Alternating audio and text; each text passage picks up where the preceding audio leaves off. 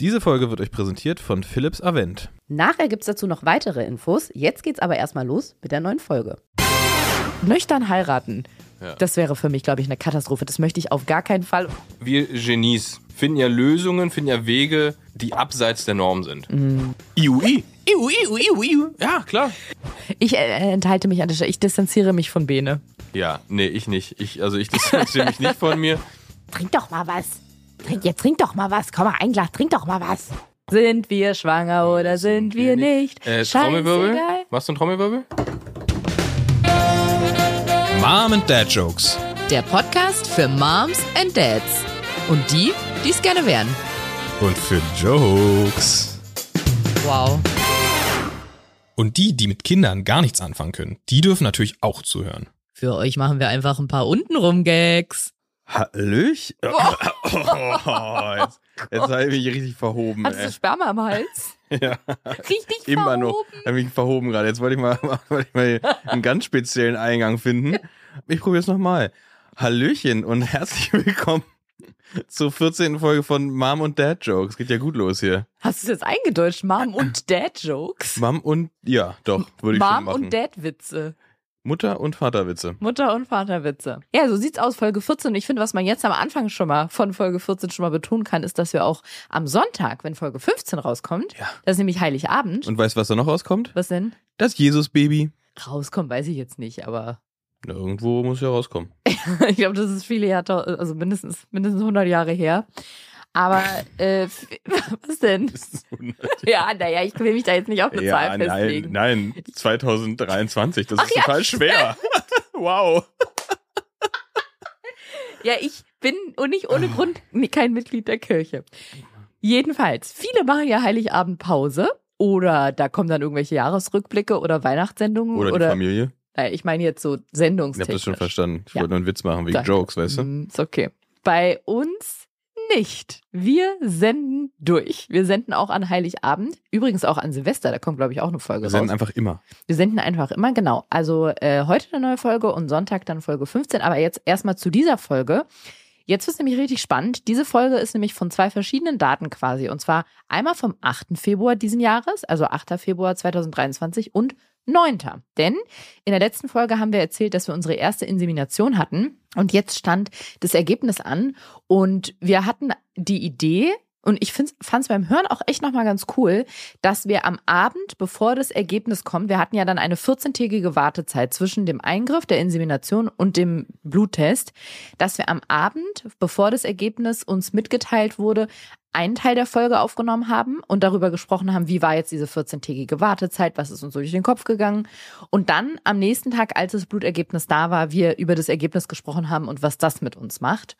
Genau, das heißt, die Folge ist an zwei Tagen, an zwei aufeinanderfolgenden Tagen entstanden. Und ja, da könnt ihr einmal so richtig dabei sein, uns dann psychogrammmäßig begleiten, wie das so, wie das so ist. Das ist genial, was wir uns damals schon gedacht haben, ne? Wo Ja, wir noch gar nicht genau wussten, was wir damit machen. An der Stelle möchte ich übrigens noch sagen, wir reden an einem Teil über gesellschaftliche Events mit und ohne Alkohol und auch so wie wir so Partys oder Feiern mit und ohne Alkohol empfinden. Bitte legt das Gespräch jetzt nicht ganz so auf die Goldwaage. Uns ist absolut klar, dass auch ein Leben ohne Alkohol lebenswert ist und dass Alkohol eine legale Droge ist. Das wissen wir alles. Deswegen, es soll nicht alkoholverherrlichen sein. Wir befinden uns in keiner Suchtbeziehung zu Alkohol und jeder darf so machen, wie er oder sie will. Genau. So. Und jetzt nur noch eine kleine letzte Sache, dann springen wir in den 8. Februar 2023. Und zwar, auch in dieser Folge geht's nochmal, ich hatte es ja schon mal angesprochen, um so das Thema, wenn Freundinnen einem mitteilen, dass man schwanger ist und hatte vor allem über den einen Fall, in Anführungsstrichen, von meiner, ja, eigentlich besten Freundin gesprochen. Das wird in dieser Folge auch nochmal aufgegriffen. Und ich habe, seit wir den Podcast jetzt veröffentlicht haben und darüber, oder ich vor allem darüber viel gesprochen habe, super viele Nachrichten bekommen von Frauen, bei denen auch Freundschaften entweder sehr holprig geworden sind oder Freundschaften einfach dran zerbrochen sind, dass Mhm. die Freundinnen schwanger geworden sind, auch der Umgang teilweise damit Oder wenn es bei einer sehr schwierig läuft und die Freundin dann schwanger geworden ist und es bei der geklappt hat, dass die Stimmung dann auf einmal so komisch wird zwischen den beiden. Also viele vertrauen sich mir da auch an oder fragen mich um Rat. Und mir haben viele aus beiden Perspektiven geschrieben. Also sowohl Ah. diejenigen haben mir geschrieben, die es schon super lange versuchen, bei denen es nicht klappt und dann hat es bei einer Freundin plötzlich funktioniert. Aber mir haben auch ganz viele Frauen geschrieben, die meinten, es hat bei ihnen überraschend geklappt und sie haben aber eine Freundin, Mhm. die es schon ewig versucht und jetzt ist es ganz komisch zwischen den Ja. beiden. Und ich habe bei beiden versucht, so Tipps zu geben, wie sie es schaffen können, nochmal auf die andere zuzugehen und irgendwie ja, das Eis so ein bisschen zu brechen, weil das ist möglich. Also mein Freundeskreis, mein weiblicher Freundeskreis besteht fast nur noch aus Müttern. Also Ja. fast alle meine Freundinnen haben Kinder. Es ist möglich. Warum es in diesem einen Fall bei mir anscheinend gescheitert ist, das hört ihr dann auch noch mal in der Folge. Ja, besonders gefreut habe ich mich übrigens über eine Nachricht, die kam, glaube ich, letzte Woche. Da hat mir eine Hörerin, ich kann den Namen leider nicht mal sagen, weil ich sie sofort blockiert habe, leider. Ach, wie blöd. Die hat mir irgendwie, ich, ich weiß den Wortlaut gar nicht mehr, aber sowas geschrieben wie, dass sie das unmöglich findet, dass ich meine beste Freundin gekickt habe. Ja, wegen sowas meine beste Freundin zu kicken und dass man äh, mit seinem Problem selber klarkommen muss und hat mir dann auch geschrieben, da wirklich, also da habe ich äh, richtig große Anflüge von Empathie bekommen und von, das tut mir einfach saumäßig leid. Sie hat geschrieben, dass sie selber ein depressives, pubertäres Kind hat, was ihr das Leben teilweise, Zitat, ungenießbar macht Mhm. durch ihre depressive Art. Also da waren so viele Red Flags, ich konnte kaum noch schwarze Buchstaben erkennen. So viele, so viele Red Flags habe ich Und da das, gesehen. soll das Kind das auch mit sich selbst ausmachen, oder? Anscheinend, oder soll sich mal ein bisschen zusammenreißen. Ja, ja. Und ich fand das so interessant, weil selbst wenn die Person den Teil mit diesem depressiven, pubertären Kind nicht geschrieben hätte, hätte ich rausgehört, was, also ma maße ich mir an zu sagen, dass ich rausgehört hätte, was das für ein Mensch ist, die mir schreibt. Das finde ich ganz oft, wenn so wenn so Menschen über so vielschichtige emotionale Sachen sprechen und dann kommt jemand und sagt, stell dich nicht so an oder so. Mhm. Oder halt eben, ja, genau. Aber genau so eine Person war sie beim Zuhören schon oder beim Lesen schon für mich. Aber das ist wirklich die Spitze der Fahnenstange, finde ich, dass sie schreibt, sie hat ein depressives, pubertäres Kind, weil sie das Leben durch seine Art teilweise ungenießbar macht. Es tut mir wahnsinnig leid fürs Kind.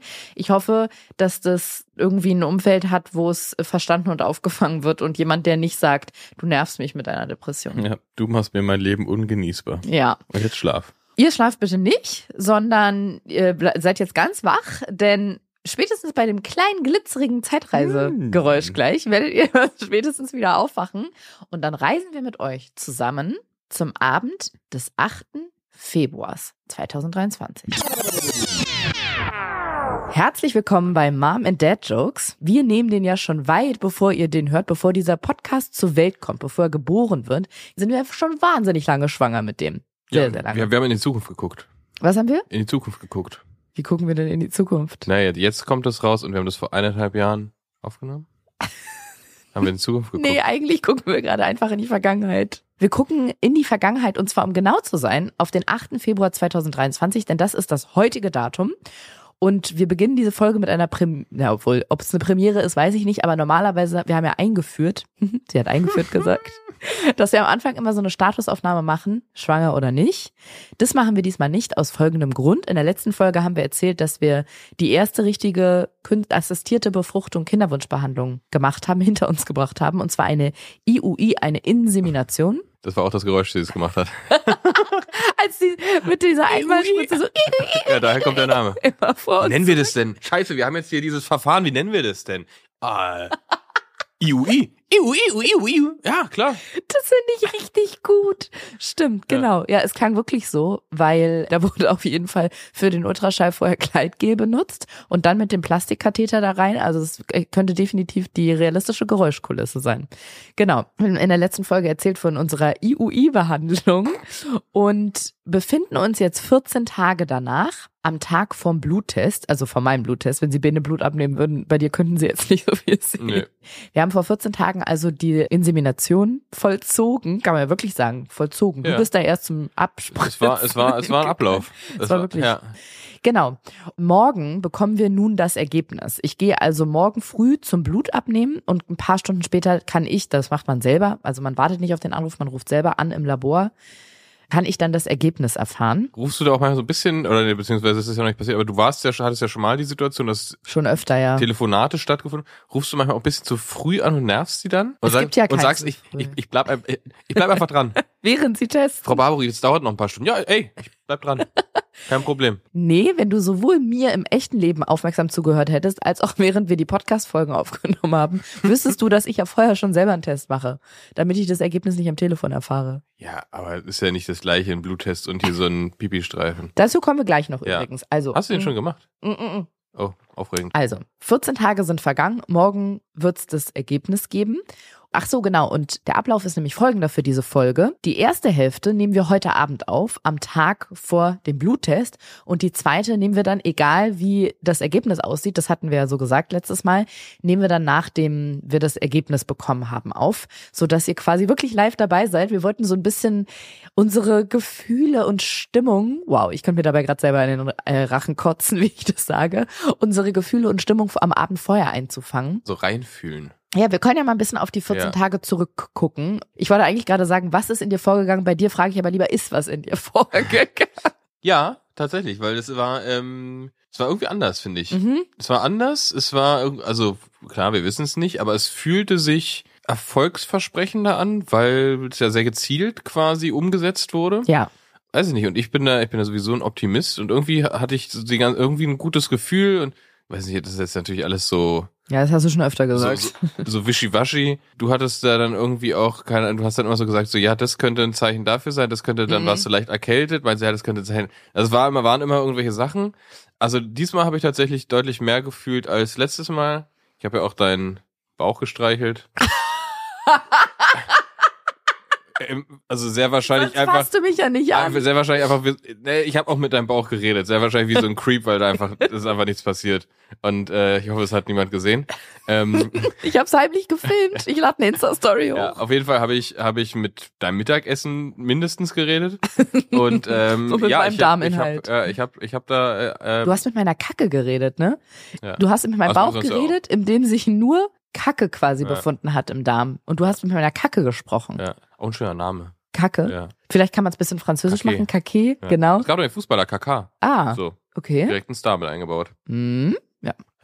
Also, abschließend, äh, ja, ich habe etwas gefühlt, deutlich mehr als bei den anderen Versuchen, weil es so, ja, so ein bisschen wissenschaftlich gezielt, man kannte das Mhm. Problem, man wusste, wo man Mhm. lang musste, abbiegen musste, so, da, daher war für mich das jetzt gefühlt realistischer. Und man muss ja auch dazu sagen, vorher hatte ich in Anführungsstrichen nur hormonelle Unterstützung.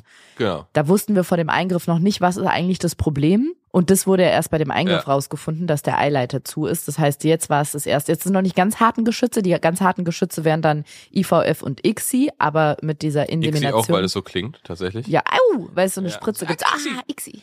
Ja. Ja. Und tatsächlich ja, weil wir ja ein paar Versuche, also nee, wir hatten kein, nicht ein paar Versuche, sondern ein paar Mal war es ja jetzt einfach die falsche Seite.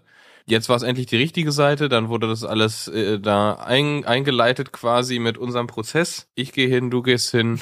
Dann Ähm, hat die, meine manche Ärztin kommen, oder manche gehen nur. unsere Ärztin im Kinderwunschzentrum zu mir gesagt, ich bestimme das jetzt einfach, Sie werden jetzt schwanger, das klappt jetzt. Ja, genau, das hat sie auch gesagt. Ja. Das, also, das ist eine Autoritätsperson, ne? Das ist, das ist eine Frau Doktor. Da will ich nicht widersprechen.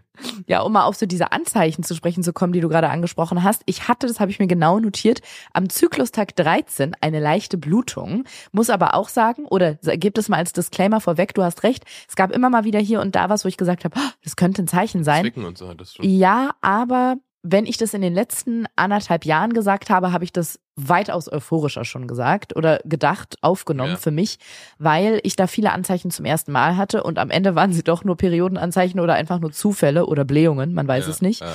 Und ich habe mittlerweile einen so viel nüchterneren Blick da drauf und eine Aber so ja, aber genau, ich nehme dann diese Sachen wahr und mir ist dann aber in mir drin bewusst oder ich habe es dir gegenüber auch so formuliert, ah, guck mal, das und das könnte ein Anzeichen sein, muss es aber nicht.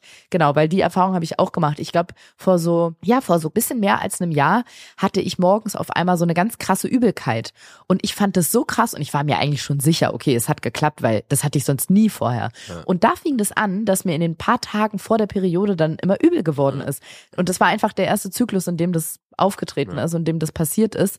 Und seitdem ist mir oft schlecht einfach, bevor ich meine Tage bekomme. Aber da das da neu war, dachte ich so, oh, oh mein Gott, it's a pregnancy sign. Spoiler, it's not. It's, it's It wasn't. Genau, aber ich hatte am, am Zyklustag 13 eine leichte Blutung und man sagt ja oft, dass es so eine Einnistungsblutung oder Nidationsblutung gibt. Das ist, wenn die Gebärmutterschleimhaut so angekratzt wird, also das Ei muss sich da ja so ein bisschen einnisten und das nimmt dann so ein, das hatten wir letztes Mal mit dem Pickel, nimmt dann so ein Schabegerät und Ja. kratzt in die Gebärmutterschleim oder macht die sich so, dass es sich einnisten kann und davon kann es manchmal eine leichte Blutung geben. Ich glaube, dass diese Blutung zu früh war, aber sie kann auch zum Beispiel vom Eisprung kommen, weiß man nicht. Auf jeden Fall war sie da. Dann habe ich diese 14 Tage lang das Dufaston durchgenommen. Das ist so ein ganz gängiges Hormon, was dann genommen wird, um die Einnistung zu unterstützen. Das hat was mit den Gelbkörpern zu tun. Wer daran noch näher interessiert ist, der guckt's bitte einfach im Internet nach. Dann ganz fleißig habe ich meinen Granatapfelsaft. Das ist, glaube ich, eher eine Ja. psychische Sache. Für die Einnistung. Für die Einnistung, Richtig. weil es heißt, dass da irgendwie Antioxidantien oder Stoffe drin sind, die die Einnistung fördern sollen. Schaden kann es nicht. Deswegen habe ich jetzt zwei Wochen lang jeden Tag mein Glas Granatapfelsaft getrunken, habe weiterhin meine Medikamente genommen. Das heißt Metformin, Thyroxin. Ich habe Storchennestee getrunken, alles für die Einnistung. Und als ich so ganz viel für die Einnistung gemacht habe, habe ich mich gefragt, was kann denn jetzt eigentlich schiefgehen? Also wir haben ja so gute Voraussetzungen. Deine bei deinen Spermien, das wurde da in dieser Spitzenspermien. Deine Spitzenspermien. Na, erstmal deine Spermien. Das, also dein Jizzle da, das Ja. ist Geschlabber, wurde in die Zentrifuge reingemacht. Das wurde, erst hast du es dir rausgeschleudert. Genau, quasi. es wurde doppelt geschleudert. Erst hast du es dir rausgeschleudert, dann wurde es nochmal geschleudert. Es wurde mit so einer Flüssigkeit versetzt. Bei mir wurde gezielt der Eisprung ausgelöst. Die haben geguckt, dass die auf der richtigen Seite der Eisprung stattfindet. Es wurde quasi am, perfekten Zeitfenster mir da unten reingespritzt. Und dann habe ich mich gefragt, was kann das denn jetzt eigentlich noch verhindern? Warum sind auch bei auf natürlichem Wege die Chancen immer nur so 20, 30 Prozent? Was alles kann jetzt noch die Hürde sein? Und der Gedanke hat mich nicht mehr losgelassen, sodass ich es natürlich googeln musste. Wow. Und ich habe recherchiert, was kann eigentlich die Einnistung Krebs. verhindern? Nee. wow. das ist immer Krebs. Nein, es ist nicht immer Ach, Krebs. okay. Es gibt, Klammer auf, leider, Klammer zu, sehr viele Gründe. Danach dachte ich auch, ja, okay, ich gucke es mir besser nicht genauer an. Deswegen, falls es euch nicht interessiert, spult so eine Minute jetzt einfach vor. Ich habe eine Seite von einem Kinderwunschzentrum gefunden, die haben einfach mal mögliche, das ist die Überschrift, mögliche Hindernisse beziehungsweise Ursachen bei der Gebärmuttereinistung beziehungsweise die das verhindern. Fand ich ganz interessant. Ich lese sie mal einfach unkommentiert vor. Ich kann nicht vorspulen, ne? Nein, du musst dir das jetzt anhören. Also, Follikelreifestörung, die zu einem mangelnden Aufbau der Gebärmutterschleimhaut führen. Angeborene Fehlbildung der Gebärmutter. Polypen an der Gebärmutterschleimhaut. Muskelknoten. Adenomyose uteri. Eine Sonderform der Endometriose mit Wachstum in der Muskelschicht. Dann Schädigung der Gebärmutterschleimhaut durch Ausschabungen, chronische Entzündungen der Gebärmutterschleimhaut, Störungen der immunologischen Abläufe der Einnistung, Verschieben des Einnistungsfensters, auffällige Keimbesiedlungen, zum Beispiel Bakterien, aber auch Pilze und Viren. Und so geht es weiter und weiter. Ja, und da habe ich Aber auch ganz gedacht, kurz, die ja, meisten Sa da- Sachen davon hätte doch die Frau Doktor gesehen, oder? Viele davon sind ja, also nicht jetzt diese Verschiebung von irgendwelchen Fenstern, aber, wie ich sag, Umbauarbeiten, äh, aber diese so Verknotungen und, und was war da, irgendwelche anderen Sachen, das hätte man doch gesehen, oder? das stimmt. Manche Sachen kann man sehen. Chronische Entzündung der Gebärmutterschleimhaut, die wurde ja zum Beispiel getestet bei meinem Eingriff. Ja. als die das mit dem Eileiter rausgefunden Ja. haben. Da haben sie auch auf Gebärmutter Schleimhautentzündung getestet. Das war alles negativ, da hast du recht. Aber zum Beispiel, und das ist, glaube ich, einer der größten Punkte, den sehe ich auch immer wieder bei Frauen, die das jahrelang versuchen und bei denen es nicht funktioniert, dass am Ende da das Problem lag, sind diese immunologischen Abläufe. Mhm. Wenn der Körper es einfach nicht zulassen Da gibt es ganz viele Gründe und Ja. ImmunologInnen kümmern sich dann halt darum oder ich glaube auch GenetikerInnen, die können dann halt verschiedene Tests durchführen. Manchmal kommt ja auch nie raus, was die Mhm. Ursache ist, aber das sind so ein paar Ansatzpunkte. Und als ich gelesen habe, wie viel dann, weil ich habe es mir wie so ein Baukastensystem vorgestellt und dachte, wir haben doch jetzt alle optimalen Umstände bereitgestellt. Was kann denn jetzt noch sein? Und dann so diese Liste, ach, das kann alles jetzt noch sein. Alles klar, ich bin raus. Tschüss ja, du hast es einfach nicht in der Hand. Du kannst, glaube ich, dann ab einem bestimmten Punkt nicht mehr machen, als irgendwie auf deinen Körper zu vertrauen und darauf, dass es so irgendwann kommt und da deine Zeit gekommen ist und die Chance irgendwann ähm, da ist, das Chancenfenster sich öffnet. Genau, das nur mal zur Info, weil ich mich halt gefragt habe, ja gut, wenn jetzt alles so optimal ist, was kann denn jetzt noch das Problem sein? Genau. Und ich hatte eine interessante Erkenntnis in den letzten zwei Wochen, weil die Ärztin im Kinderwunschzentrum hat ja mir von so bestimmten Dingen abgeraten. Was meinte sie nochmal? Kein Schnaps, kein Nikotin, keine Drogen, keine Sauna. Mhm. Irgendwie sowas, genau. Und dann dachte gesagt, ich, mit der Sauna kriege ich hin. beim Rest müssen Sie mit meinem Freund sprechen.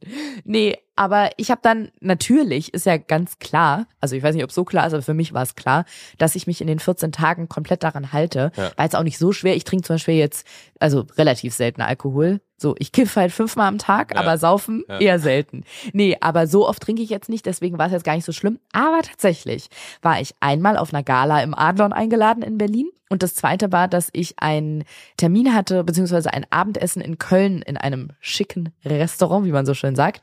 Und an beiden Abenden konnte ich keinen Alkohol trinken. Und da muss ich jetzt mal was sagen. Weil irgendwann in der Phase der Schwangerschaft und des Stillens, wenn man darauf dann eh verzichten muss, ist das ja eine perfekte Vorbereitung, wenn man sagt, ah, jetzt, dann kannst du ja schon mal üben. Da muss ich sagen, das wird eine Scheißzeit für mich. Ich habe so gedacht, ja cool, vielleicht fühlt man sich dann auch gesund und frisch irgendwie, weil man trinkt dann, keine Ahnung, halt nicht alkoholische Drinks da und während alle anderen dann irgendwie schon anf anfangen, Augenringe zu bekommen und anfangen zu lallen, nicht mehr gerade auslaufen können, ist man noch so da. Ja. Mhm. Nee. Ja, aber es ist ähm, schön, dass du es ansprichst, ist ja mein Gebiet, wo ich mich auskenne. Ich finde auch, dass so Abende ohne Alkohol, die, ähm, die haben nicht richtig stattgefunden. Die haben keinen, also das wenn man, würde ich jetzt nicht sagen. da, da, ich rede gerade. So, ähm, man geht irgendwo hin, ja, Ja. und man weiß, ich trinke heute nichts. Mhm. Dann ist man nicht, oh, das wird jetzt richtig, richtig schlimm bef- befürworten von Alkoholismus, aber man ist nicht Bestandteil der Party so richtig. Und dann geht man irgendwann früher als die anderen meistens und dann am nächsten Tag ist so, als wäre nichts gewesen. Das heißt, diese Party hat in dem Sinne nicht wirklich stattgefunden für einen. Man war, klar, war man eingeladen, Mhm. war man da, aber man hat nichts zu beigetragen. Und Aber was ist denn jetzt mit Leuten, die nie trinken, nie Alkohol ja, trinken? lame. Kein Leben, ey. Ich äh, enthalte mich an der Stelle, ich distanziere mich von Bene. Ja, nee, ich nicht. Ich, also ich distanziere mich nicht von mir. Äh, man muss schon auch ab und zu mal was trinken. Also ja, weiß ich jetzt nicht. Wenn jemand schon immer keinen Alkohol trinkt oder das einfach nicht per se nicht möchte, kann ich das komplett verstehen. Und natürlich werde ich da dann auch irgendwann zwangsweise durch müssen. Aber ja, es ist einfach so, wie es ist. Ich, dieser Podcast ist ja auch dafür da, hier mal die Wahrheit auszusprechen. So, Ich fand's scheiße. ja. Im Restaurant ging's sogar, muss ich sagen. Das war, das war gar nicht schlimm. Da habe ich sogar mal ausprobiert. Ich habe einen alkoholfreien Gin Tonic. Es gibt ja mittlerweile fast jede Alkoholart Ja. auch in alkoholfrei. Ich habe einen alkoholfreien Gin Tonic getrunken und ich sag's ganz ehrlich, dann hätte ich auch einfach einen Bitter Lemon trinken können oder Wasser und mir eine Zitrone reinschmeißen. Ja. Es hat wirklich null geschmeckt. Es hat, also es hat nicht mal nach Ja, Gin geschmeckt. ja gar nichts. Nee, es war wie eine wie eine bittere Limo oder so. Da muss ich aber noch eine Sache zu sagen. Ich weiß von Freunden oder vor allem von Freundinnen, die schwanger waren, die dann zum Beispiel alkoholfreien Wein getrunken haben. Hm? Da muss man auch echt aufpassen, weil ich würde be- behaupten, 80 Prozent der alkoholfreien Weine schmecken nach Traubensaft. Ja. Und das würde ich zum Beispiel nicht trinken. Ich würde es ja, wenn dann nur trinken, wenn es auch ein bisschen wie Alkohol schmeckt, um dieses Gefühl zu haben. Und da habe ich interessante Tipps bekommen. Unter anderem hat ein Freund von mir gesagt, dass es alkoholfreien Aperol gibt, der dann auch wirklich schmeckt wie Ja. Aperol Spritz. Ja, ich kenne das auch, weil ich habe ja oft, oft ähm, alkoholfreie Phasen, mache ich ja oft. Oder wenn ich weiß, irgendwie am nächsten Ja, Tag. donnerstags. Donner Donnerstag. oder wenn ich weiß, irgendwie am nächsten Tag ist irgendwas, oder aber ich möchte trotzdem dann irgendwie zum Grillen bei Freunden gehen oder sowas, dann habe ich da tatsächlich für mich den, die Lösung gefunden des alkoholfreien Biers, Mhm. weil du trotzdem eine Bierflasche in der Hand hast und da sitzt mit einem kalten Getränk. Du kannst jemand sagen, bring mal bitte noch ein Bier mit, so ein alkoholfreies. Wird kurz geguckt und dann, okay, na gut. Aber du sitzt halt nicht da mit einem Cola-Glas oder so und du bist halt so ganz offensichtlich raus. Sitzt einfach da, trinkst deine Bier, ja, und es fällt nicht so auf. Es ist so gesellschaftlich, gliedert Ich man glaube, sich ein bisschen hat- besser ein. Das hat aber, glaube ich, auch ganz speziell mit deiner sozialen Gruppe zu tun, mit deinem Umfeld, in Klammern deine Jungsrunde, Ja. dass man da so krass dafür geblamed wird, wenn man nichts trinkt. Weil so war das ja zum Beispiel auf dem, auf diesem Galaabend, wo ich da war, überhaupt nicht. Da hat niemand gesagt, hey, trink doch mal was. Trink, jetzt trink doch mal was. Komm mal, ein Glas, trink doch mal was. Ja, vielleicht waren die alle langweilig. Nee, das Ja. finde ich ist jetzt ein bisschen 90er, dann zu sagen, so, "Ih, du trinkst nicht, du bist hier der Partypuper. Aber nee, Aber auch für, nee, gar nicht von denen aus, sondern für mich auch. Einfach weil ich das hat dann. mich auch nicht gestört. Ich fand es für mich Ja. einfach langweilig, muss ich sagen. Nee, also, aber für mich gehört das, weil wenn ich jetzt zu einem Grillabend mit Freunden gehe, gehört das für mich dazu. Irgendwie so, also einfach Mhm. damit das irgendwie, weiß nicht, ist, gehört für mich irgendwie so dazu. Und für mich tut's ein alkoholfreies Bier aus einer Flasche, die genauso aussieht wie ein Bier, völlig. Ja, also wie gesagt, ich glaube, ich werde mich dann auch, wenn es dann mal soweit ist, in die Welt der alkoholfreien Getränke einarbeiten. Ich muss auf jeden Fall was finden, was einem zumindest das Gefühl gibt, dass man irgendwas mit Geschmack gerade trinkt und was halt nicht schmeckt Ja. wie so eine ereignislose Brause. Und für mich hat sich auch gleich eine andere Frage geklärt, weil äh, ich weiß nicht, wie es dir geht. Mich haben auf jeden Fall schon Freunde und Freundinnen angesprochen nach dem Motto mit heiraten, aber jetzt nicht so, wann wollt ihr heiraten? Jetzt nicht diese Frage, Ja. diese Art der Frage, aber so nach dem Motto, Wird's ein Bastard oder nicht? Wow, das hast du jetzt gesagt. Nee, da ging es weniger um die Geburt eines Kindes. Aber ich konnte das schon verstehen, weil wir haben ja auch, ich rede ja mit Freundinnen dann manchmal darüber, will man überhaupt heiraten Ja. oder nicht. Und eine Sache stand immer so ein bisschen im Raum, weil manche Freunde dann mich schon gefragt haben, das könnt ihr doch dann aber jetzt machen. Und dann habe ich immer gesagt, ja, aber wenn ich dann schwanger bin, genau in der Zeit, dann bin ich ja schwanger, wenn ich heirate. Und da haben ganz oft Leute zu mir gesagt, hä, kannst du doch trotzdem heiraten. Und zwei Dinge waren da für mich immer ausschlaggebend. Einmal, dass du dann nicht in deiner normalen Er- Erscheinung, in deiner normalen Figur heiratest, sondern du musst dann relativ zeitnah zur Hochzeit sogar das Brautkleid anpassen lassen, weil der Bauch ja dann Ja, stimmt. relativ zügig Ja. wächst. Ja, ich habe eine Hochzeit im schwangeren Bauch. Also es geht ja nicht nur um den Bauch, sondern du hast ja auch Wassereinlagerung, kannst vielleicht nicht so lange stehen, Mhm. wirst müde oder dir ist übel oder wie auch immer. Und das zweite ist, dass du nicht trinken kannst. Und das soll jetzt kein alkoholverherrlichender Podcast sein, aber das war meine Feststellung oder auch mein Fazit bezüglich auf die Hochzeit nach diesen zwei Abenden. Ich möchte, so schlimm das klingt, das ist alles okay. Hey, you, you, do you, ihr, ihr tut ihr, aber nüchtern heiraten.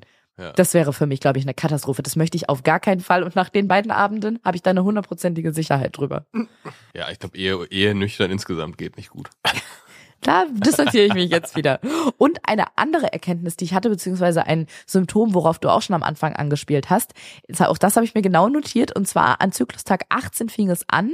Ihr hört es, glaube ich, immer noch so ein bisschen, falls ihr diese Podcast-Folgen regelmäßig verfolgt. Ich habe mich richtig doll erkältet. Und die Auswirkungen sind bis jetzt zu spüren. Ich kam mir auch ein bisschen albern dabei vor, aber ich habe mich riesig darüber gefreut, weil ich vor einer Zeit mal gelesen habe. Das fand ich mega interessant. Das war vor ein paar Monaten. Da war auch gerade bei uns wieder ein Versuch und um diesen Versuchszeitraum herum bin ich krank geworden. Und dann habe ich im Internet nachgeguckt, ob sich das negativ auswirken Mhm. könnte, weil ich Angst hatte, dass der Versuch dann nicht klappt, weil der Körper zu geschwächt ist oder so. Aber zumindest habe ich das im Internet gefunden, stand da, dass eine Einnistung sogar wahrscheinlicher ist, wenn man ein bisschen angeschlagen ist, aus folgendem Grund. Wenn man ein bisschen angeschlagen ist, ist das Immunsystem etwas down, nicht ganz so auf Zack. Und da ist ja auch was mit dem Immunsystem am Ende zu tun hat, weil wenn das Immunsystem einer Frau, Disclaimer, alles hier, ähm, wie nennt man das nochmal? Halbwissen? Gelogen. Nee. Also wir sind weder zusammen, noch probieren wir schwanger zu werden. Wer Surprise. bist du? Wer bist Gehen du? Sie, Wer bitte. sind sie? Nee, wie nennt man das denn nochmal? Ha- Halbwissen? Also ohne Gewehr. nee, Halbwissen? Ja, also äh, du musst mir Wenn man was erklären, nicht du- richtig ah, weiß, wenn man das nur so, Ja, Halbwissen, gefährliches Halbwissen. so gefährliches Halbwissen, vielen Dank. Toll, habe ich schon zehnmal gerade gesagt. Ja. Du droppst dann immer so Wörter und sagst mir nicht, was du sagen möchtest. Ja, Halbwissen. Hund, äh, Hu- Hund, ähm, äh, Hund, ähm, Nee, auf Halbwissen wollte ich hinaus. So, Ja. das ist jetzt alles gefährliches Halbwissen, aber das ist, ist immer nur mein Kenntnisstand oder unser Kenntnisstand. Und zwar, dass wenn das Immunsystem einer Frau zu stark und zu ausgeprägt ist, wird die die Spermien bekämpfen. Weil das natürlich eine körperfremde Substanz ist, wird die sagen, weg da, ihr gehört hier nicht rein. Weil das, das äh, Immunsystem dann manchmal nicht schnallt, was da passieren soll quasi und dann sagt, nee, hier, da sind fremde ähm, Soldaten marschieren da gerade ein, die müssen wir platt machen. Ja. Das heißt, wenn Diese Scheide ist zu. so, zu Ja. für dich. Ja, ich bin zu zu, zu für dich. Ja. oh. Sixten. Ja. Ja. Und wenn man angeschlagen ist oder wenn die Frau angeschlagen ist und das Immunsystem ein bisschen runtergefahren ist, dann ist es vielleicht auch nicht so auf Zack, dass es dann die Spermien bekämpft, weil das gerade auf einer anderen Baustelle ackert und zwar auf der Erkältungsbaustelle. Das war Grund eins, warum ich mich gefreut habe. Das ist jetzt ein bisschen übertrieben gefreut, aber ich habe gedacht, ja, kann ja vielleicht nicht schaden. Und der zweite Grund war, das habe ich dann bei meiner Recherche, und ja, mit recherchieren meine ich wie immer googeln, wieder rausgefunden, es gibt Schwangerschaftsschnupfen. Und ich habe dann gleich mal Schwarschnu. Schwarschnu. Ich habe gleich mal diese Bene hat so eine ganz komische Eigenschaft. Wenn man ein Wort sagt, was mehr als fünf Buchstaben hat, macht er so ganz merkwürdige Abkürzungen. Also Kumitai ist ja so ein Stand, die kommt Ja, jetzt auch nicht von dir, aber Ja. Kumitai Aber für ja Kurzmitteilung. normal. Schwarschnu, Schwangerschaftsschnupfen, ja. Ich habe gleich eine Freundin gefragt, ob sie das auch hatte und die hat mich mit großen Augen angeguckt und meinte, ja, bis zur Geburt. Und zwar, ich habe nachgeguckt, woher das kommt. Dieser sogenannte Schwangerschaftsschnupfen kommt daher, dass die Nasenschleimhaut während der Schwangerschaft besser durchblutet ist. Das heißt, dadurch schwillt die Schleimhaut an und man hat eine, hier so eine verstopfte Nase quasi, ist alles ein bisschen zu. Liegt auch daran, dass das Blutvolumen, ich spreche jetzt einfach weiter so, ne, damit Ja. man es schön bildlich vor Augen sieht.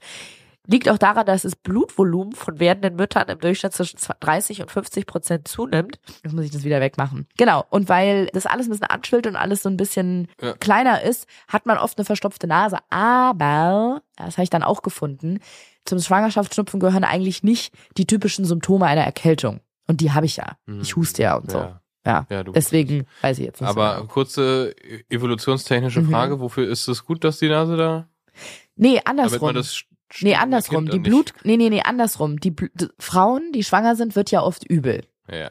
Aber die, dass einem übel wird, ist ja nicht die Erfindung oder die, die Einstellung des Körpers, wo man sagen kann, wofür ist die Übelkeit gut, sondern die Übelkeit rührt ja meist daher, dass Frauen in der Schwangerschaft geruchsempfindlicher werden. Und das kommt daher, damit die besser geschärft sind für Gefahr. Ja, für Gefahr. Dass sie zum Beispiel Dinge besser erschmecken, die schlecht sind, also die verschimmelt sind oder nicht mehr gut sind, gestockte Milch oder was auch immer Oder der Ehemann. Oder der Ehemann.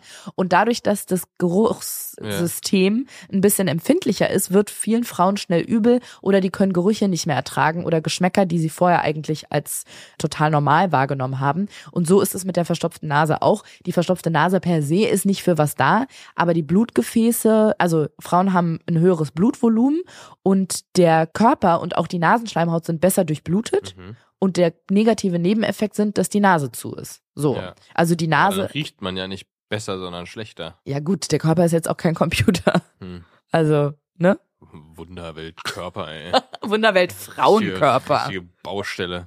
Ja, so viel zur Theorie. Und morgen steht der Test bevor. Jetzt kann ich dir sagen, ich habe heute schon einen gemacht. Aber nicht diesen Ultra-Frühtest, sondern Corona-Test. ich habe auf den Corona-Test gepinkelt. Nee, es gibt so HCG-Teststreifen, da kannst du dir so 50er oder 100er Packungen von kaufen. Die kosten dann 30 oder 40 Euro. Musst du nicht jedes Mal von der Firma mit C diese teuren holen, die dann aber auch oft ein bisschen früher gehen und zuverlässiger sind. Und da habe ich den Test heute Morgen gemacht. Morgen ist der erste Tag eigentlich, wo es geht, weil morgen bin ich, glaube ich, sechs Tage vor potenziellem Periodenbeginn.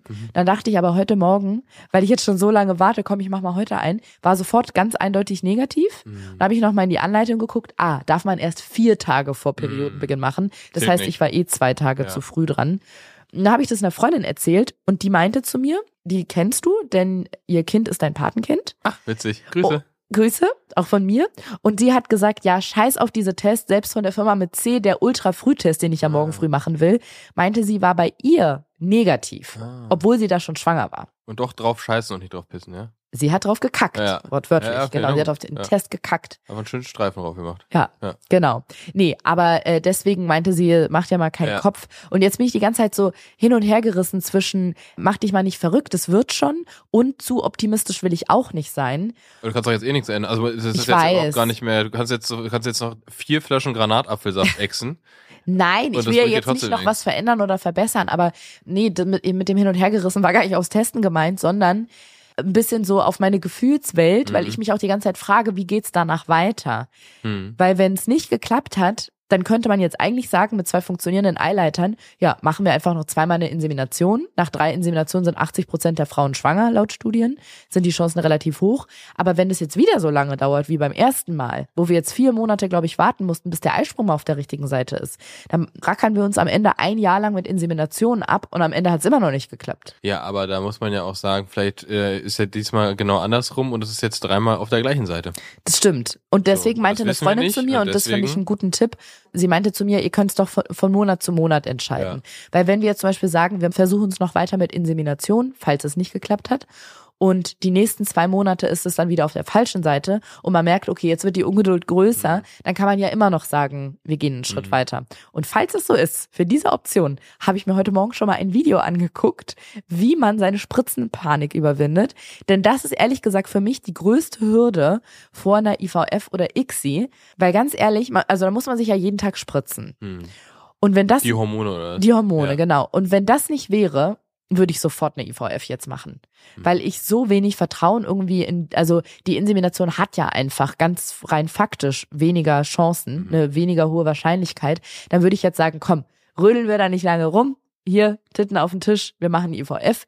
Aber diese Spritzengeschichte. Und ich habe ja so Angst vor Spritzen und diese Überwindung, sich selber zu spritzen oder selbst die Überwindung. Ja, auch das ist für mich noch schlimmer. Hm. Würdest du dir das zutrauen? Klar, bitte nicht. Also, Weil man- Ärzte sind jetzt auch nicht, also äh, ganz ehrlich, auch nur Weil man Handwerker. in den menschlichen Körper eine Nadel reinstecken muss. ja, Nicht? hä? Komisch? Weiß ich nicht. Ist das dein Hobby? Nadeln sind ihr Hobby? Finde ich cool, dass du meinen Penis Nadel nennst, aber wow. es ähm, gibt ja für manche Hormone auch noch diesen Pen. Das Du, ist wie so ein, wie so ein. Kugel. Nee, das kann man dann selber machen. Das ist wohl ein bisschen ja, das angenehmer. kann ich von, von Insulin. Ah ja, genau, Ja. so ähnlich, glaube ich.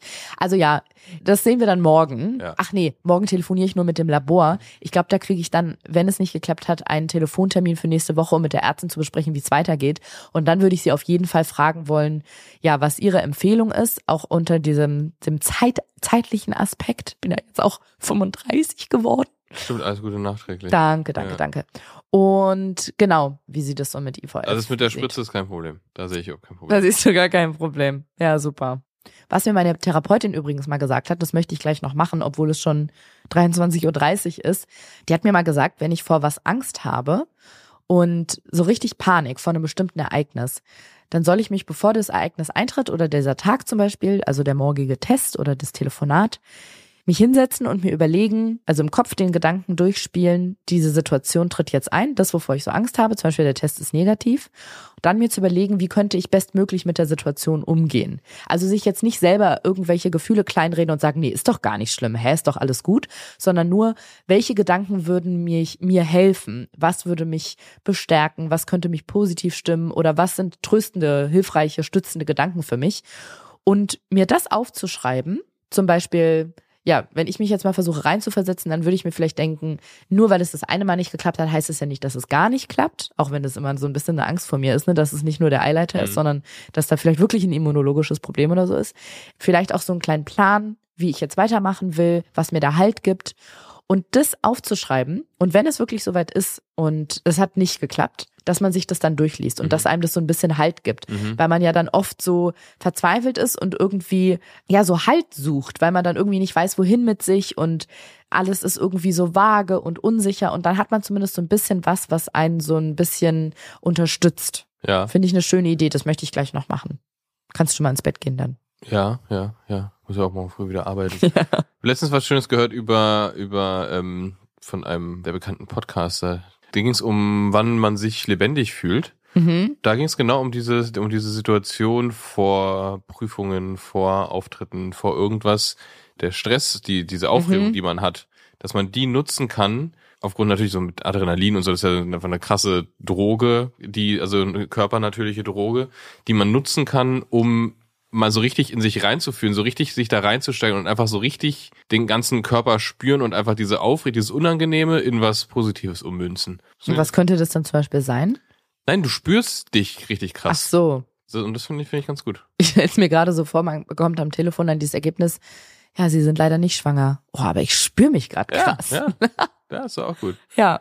Eine Sache noch, die mich ähm, in den letzten Tagen ehrlich gesagt zu Tränen gerührt hat, ist, mich hat eine Freundin angerufen, einfach nur um mir zu sagen, dass sie die Verhütungsmittel abgesetzt hat. Also sie hat sich die Spirale entfernen lassen und lässt es jetzt quasi mit ihrem Freund drauf ankommen.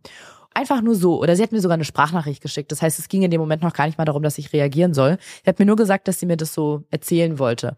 Und das hat mich so zu Tränen gerührt, weil sie hat das gar nicht erklärt und das war irgendwie auch das Schöne daran. Sie hat das ganz unkommentiert gemacht. Sie hat nicht gesagt, weil du es ja auch versuchst und ich dir das sagen will, damit es nicht blöd wird, wenn, sondern sie hat einfach nur gesagt, ach übrigens, ich habe mir die Spirale entfernen lassen, wir gucken jetzt einfach mal so ein bisschen und dann hat sie was anderes erzählt.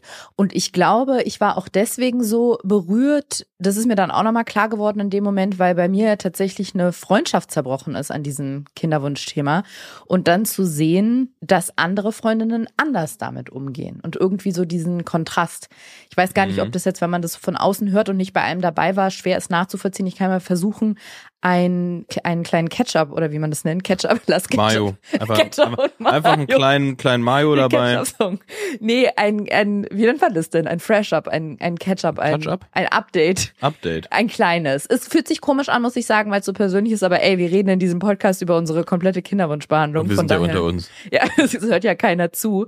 Weil ich in den letzten, ja, Wochen und Monaten, nee, es sind Monate, es ist mittlerweile schon ziemlich lange her, in der Therapie super viel darüber geredet habe, über diesen einen Fall mit meiner besten Freundin und habe quasi in ihrer Abwesenheit durch das Gespräch mit meiner Therapeutin noch Sachen erfahren, mir sind Sachen klar geworden, die ich so nicht wusste, die also die mir nicht klar Mhm. waren. Ich habe halt immer wieder zu meiner Therapeutin gesagt, dass sich das anfühlt wie quasi wie Liebeskummer, dass Ja. wir keinen Kontakt haben und dass ich so traurig darüber bin, dass wir das nicht gemeinsam erleben Mhm. und sie schwanger ist und ich nicht.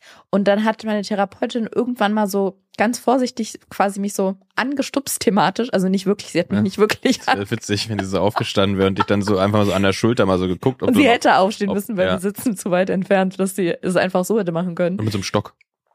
Mit Wie so so- einem so Zeigestock. Mit so, nee, mit so einem Stock wie so eine tote Ratte am Straßenrand. Einfach nochmal so Oh angedipst. Genau, so hat sie das gemacht. Nein, natürlich viel geschickter, mich darauf aufmerksam gemacht, hey. verbal, dass ich ja wirklich, und damit hatte sie recht, sehr viele Freundinnen habe, die auch schwanger Mhm. sind und mit denen es gar kein Problem ist. Mhm. Und ich wusste am Anfang gar nicht, worauf sie hinaus will und dachte Mhm. so, naja, das ist, weil das jetzt eine, eine ganz besondere Freundin für mich ist. Und ich, also ich liebe meine Therapeutin sowieso, ich finde die ganz toll. Die stülpt mir halt nichts über, sondern die stellt mir Fragen, durch die ich Sachen selber rausfinde dann. Ja. Die fragt mich einfach Dinge und sagt, was genau war daran schlimm für sie oder so. Und dann muss ich nachdenken und merke, ah, stimmt, darum ging es eigentlich gar nicht. Und durch diese Art der Therapiegespräche und die, diese Art der Fragen von ihr kam so nach und nach raus, dass es gar nicht das Problem war, dass meine Freundin schwanger war und ich nicht, sondern es waren ganz andere Punkte, weil ich habe so viele Freundinnen, die auch schwanger Mhm. sind und mit denen geht das wunderbar. Es gibt vielleicht manchmal so einen kleinen Stich, dass es mir so kurz wehtut und ich denke so, schon wieder eine, die an mir Ja. vorbeizieht, wie so beim Pferderennen. Aber es ist okay. Ja, und dann habe ich so nach und nach gemerkt, es lag an ganz anderen Sachen. Also ein Punkt ist oder war, dass sie halt wirklich bei allem, was bei mir im Leben passiert und passiert ist, immer mit dabei war. Mhm. Und nicht einfach nur so die zweite oder dritte, sondern sie war immer die erste, die davon erfahren hat. Als ich bei diesem schrecklichen ersten Kinderwunschprofessor da war, mit diesem äh, absurden Gespräch, den ich da auch bei der Ärztekammer angezeigt habe, war ich ja danach zum Essen verabredet mit ihr. Das heißt, wir saßen im Restaurant und ich habe zwei Stunden lang in meine Suppe geheult oder auf meinen Teller. Sie hat mich getröstet, die war immer für mich da, die hat alles begleitet, die wusste am Anfang als einzige über alles Bescheid. Und ich habe ja auch schon mal betont, das finde ich ist auch immer noch so, dass ich natürlich niemandem, auch nicht einer guten Freundin, vorschreiben kann, dass die mir zu erzählen hat, dass sie jetzt das Familienthema angeht. Mhm. Also, dass sie jetzt einen Kinderwunsch haben und den aktiv angehen. Genau, und das, das kann ich ihr auch nicht vorwerfen, aber trotzdem kann einem das ja wehtun, wenn es die Person nicht macht. Und wenn die Person sogar sagt, ja, so in einem Jahr vielleicht oder in einem halben, dreiviertel Jahr wollen wir das mal so angehen. Und dann plötzlich aber ein Dreivierteljahr vorher, es geht mir nicht darum, dass ich sage, das ist was ein Fehler, das hat die Person falsch gemacht, sondern nur als Erklärung, warum mich das dann so schockiert hat. Mhm. Und dadurch, dass sie mir nichts davon erzählt hat, also mich immer getröstet hat und das scheinbar aber währenddessen schon versucht hat, kam ich mir halt vor wie betrogen. Ja, ich glaube auch tatsächlich, dass es das ist, wenn man sich so lange und so gut kennt, dann würde man einfach einen anderen Umgang in der Situation damit erwarten, auch wenn Ja. es, auch wenn man natürlich jetzt überhaupt keine Ansprüche hat darauf, wann jemand einem was sagt und wie sehr sich jemand öffnet, ist aber trotzdem so ein bisschen gefühltes, also warum schaffen es alle anderen, damit anders Ja. umzugehen? Also, ne, also dieses, Mhm. Ja, man, man kann ja niemand was vorschreiben, aber es ist irgendwie so ein bisschen, wenn man sich wirklich so lange kennt, wie ihr euch kennt, dann würde man eigentlich natürlicherweise denken, dass damit anders umgegangen wird. Irgendwie. Ja, und ich finde, meine Therapeutin hat es so gut gesagt. Sie meinte, ihre Freundin hat nichts falsch gemacht, aber sie hätten was anderes gebraucht. Hm. Und das fand ich so gut, weil ich finde, dass man Verhalten, also in den allermeisten Fällen, also Freundschaften, nicht in richtig und falsch einordnen Ja. kann, weil in vielen Sachen gibt es einfach kein Ja. richtig und falsch. Aber man kann, genauso wie meine Therapeutin das gesagt hat, sehr wohl sagen, ich hätte was anderes gebraucht in dem Moment. Ich hatte, hätte einen anderen Umgang gebraucht. Genau, also das war das Erste. Dann, auch das ist komisch für mich zu erzählen, aber ich versuche das jetzt mal abzulegen, die Art, wie sie es mir erzählt hat. Ich glaube, darüber habe ich nie gesprochen. Sie Mhm. war bei ihren Eltern zu Besuch, die nicht in Berlin wohnen. Die waren draußen in einem Biergarten. Sie hat mich angerufen. Ich dachte, wir reden einfach darüber, dass wir uns nächste Woche sehen oder so.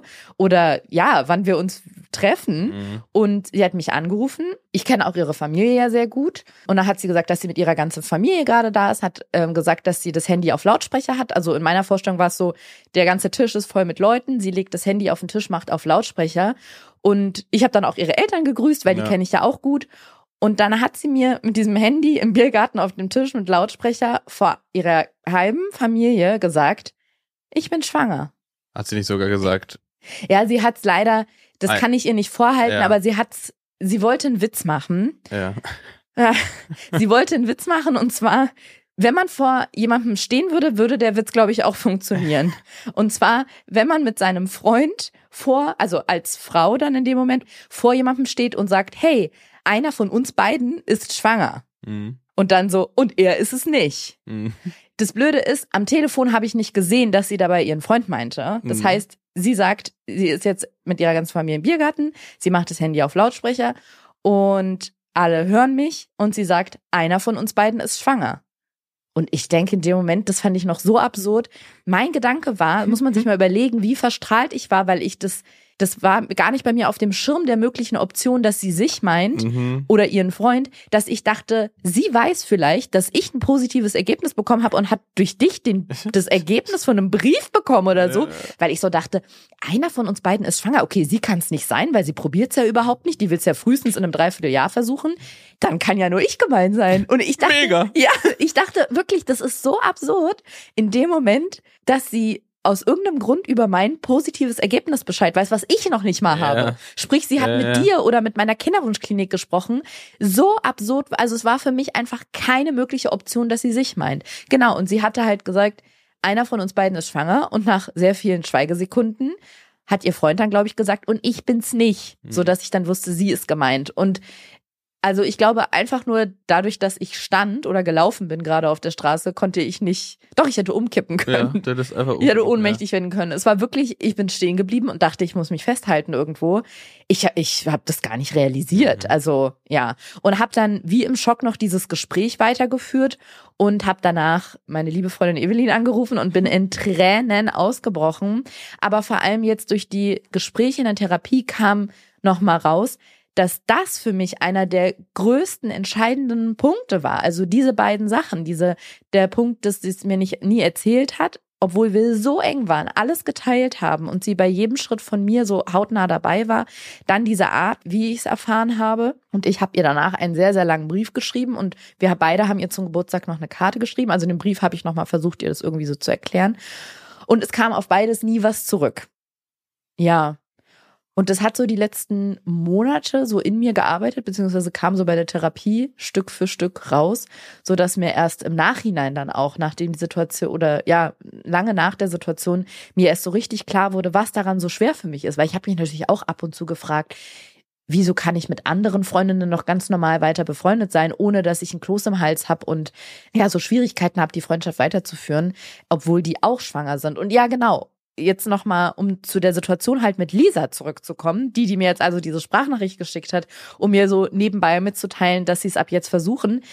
Das hat mich einfach so gerührt, weil ich hätte das niemals gezielt von ihr oder einer anderen Freundin verlangt und mir ist auch klar, dass ich nicht im Leben von jeder Freundin von mir die Hauptrolle spiele und die bei allem, was sie im Leben machen und erleben, immer im Hinterkopf berücksichtigen, Moment, wie geht's denn Ariana damit? Und ach ja, die macht gerade eine Kinderwunschbehandlung, da muss ich vielleicht auf sie Rücksicht nehmen. Das ist mir absolut klar. Aber dass sie quasi gespürt hat, wir sind, also Lisa, dass wir eng befreundet sind, dass wir eine enge Verbindung zueinander haben und dass es mir vielleicht helfen würde, wenn ich darauf vorbereitet bin, dass es passieren könnte und es ihr wichtig war, mich da so ein bisschen an die Hand zu nehmen oder so weit unterstützen, wie sie es kann. Das hat mich wahnsinnig berührt. Mhm. Ja, und das haben ja auch schon mehrere Freundinnen von mir gemacht, dass die mir gesagt haben, manche nur so, du nur zur Info, wir versuchen es jetzt auch Mhm. oder so. Und jedes Mal, ich hätte in Tränen ausbrechen können, weil ich dachte, ich weiß, dass ihr das nicht machen müsst. Ihr seid nicht verpflichtet dazu, weil es eure Sache. Mhm. Aber mich als Freundin hat es so krass berührt, weil ich dachte, Mann, ihr wisst, dass wir seit, keine Ahnung, wie viel es jetzt sind mittlerweile, anderthalb Jahre oder so,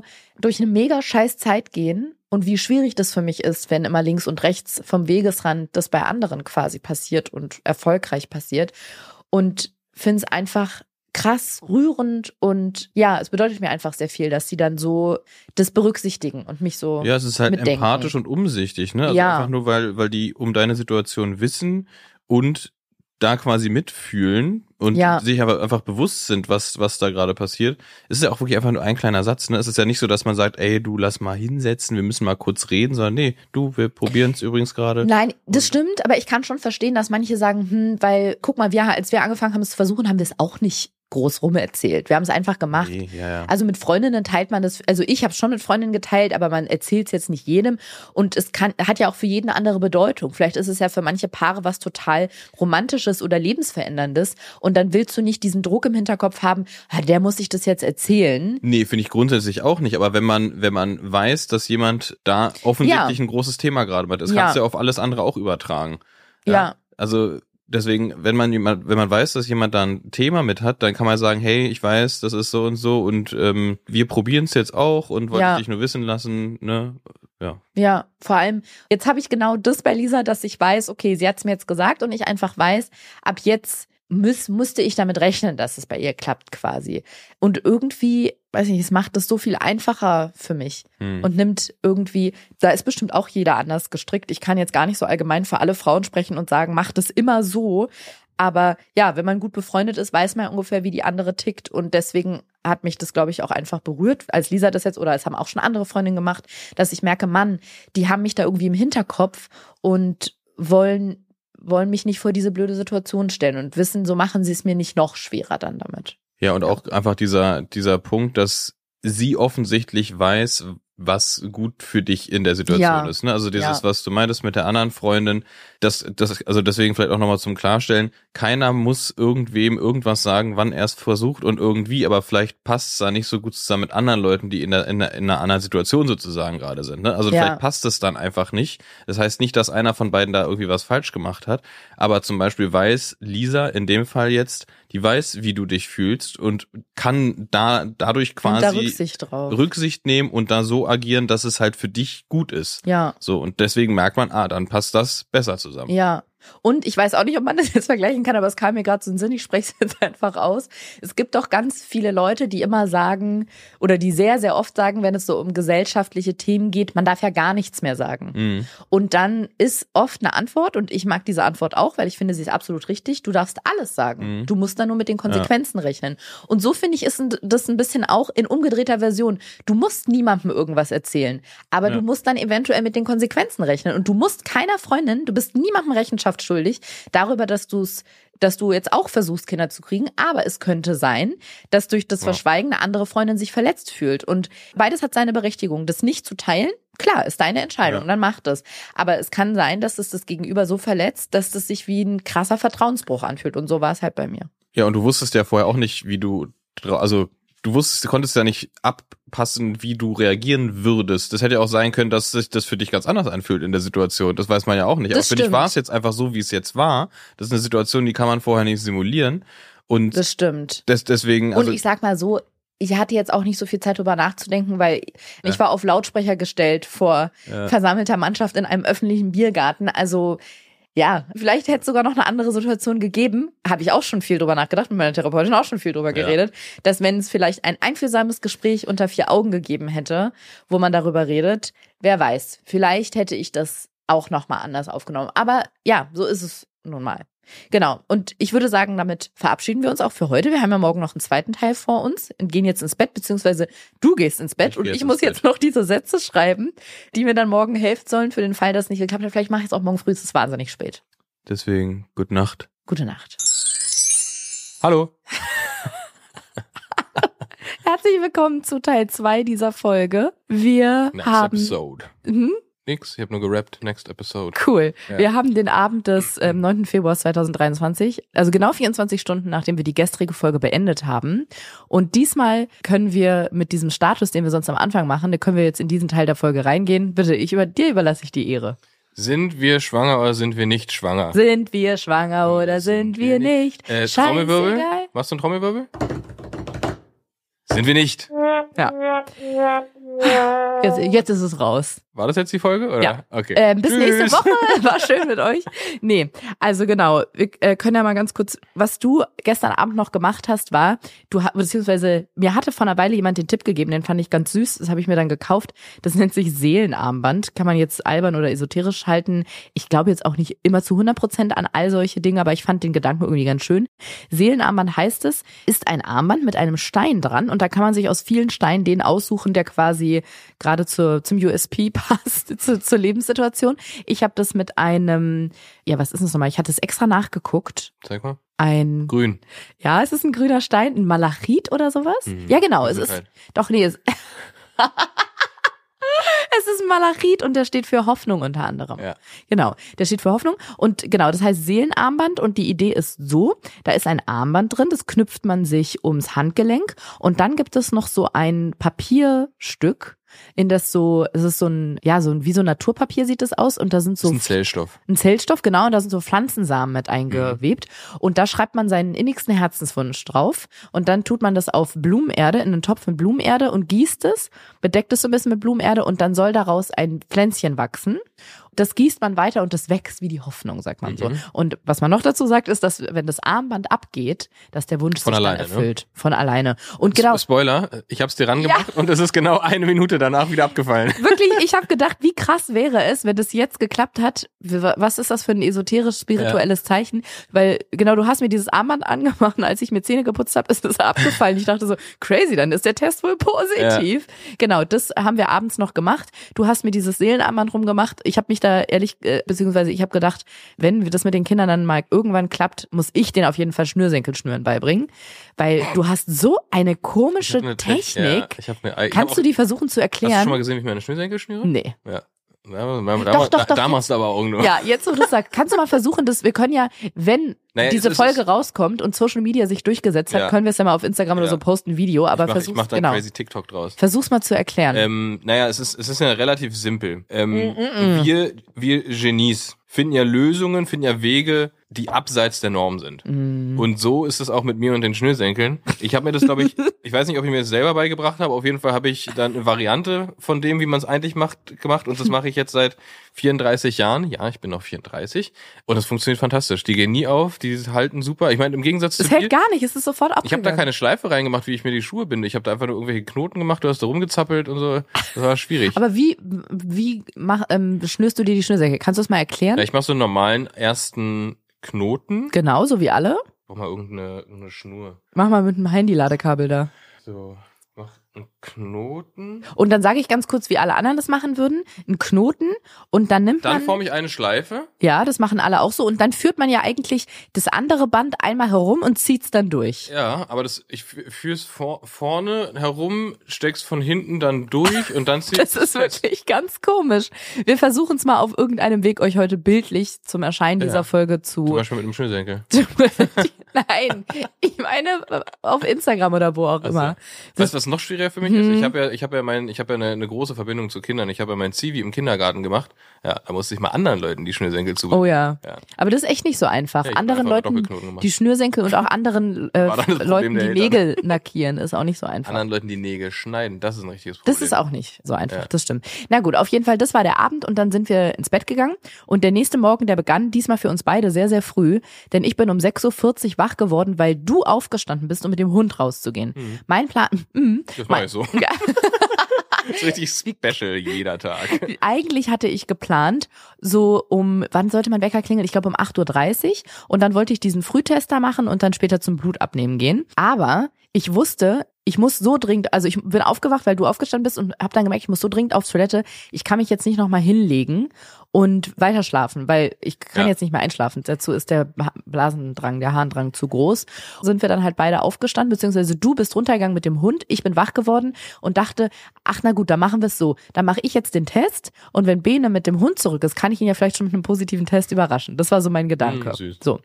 Ich bin also auf die Toilette gegangen, habe dann mein Marmeladenglas voll gemacht, nach langer Zeit mal wieder, will den Teststreifen holen und merke, ich habe keine Tests mehr. Mm. Ich war so schlecht vorbereitet. Irgendwie war das so bei mir auto So automatisiert. kann man ja gar nicht schwanger werden. Oh Mann. ich habe so ein. Fach im Schrank. Ich hatte einfach keine mehr. Mhm. Und es war zu früh um 6.45 Uhr, um, also Apotheke, äh, Drogerie, nichts hätte geöffnet gehabt. Mhm. Und du kannst ja nur Morgenurin benutzen. Und ich konnte ja nicht dieses Marmeladenglas jetzt die nächsten zweieinhalb Stunden aufbewahren. Ich kann So mir vorstellen. Also Ja, das- zumachen. Nee, das, den Deckel habe ich nicht mehr. Aber ich, krass. ich glaube, du kannst das nach zweieinhalb Stunden nicht mehr benutzen zum Testen, den Urin. Nee, wenn das Nee. ist ja ein klinisches, also ein Glas, das ist ja ein, Ich würde denken, das, weiß ich nicht, zerfallen dann nicht die Enzyme oder so?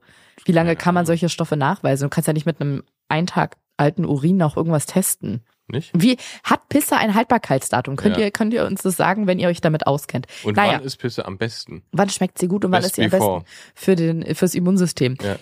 Jedenfalls Hattest du keinen Schwangerschaftstest mehr? hatte ich keinen Schwangerschaftstest mehr, also gezwungenermaßen keinen Test und ich musste mich der dem Mhm. Gedanken stellen und es war wirklich komisch, dass ich zum Blutabnehmen gehe und dann nachmittags im Labor anrufe und das am Telefon erfahre.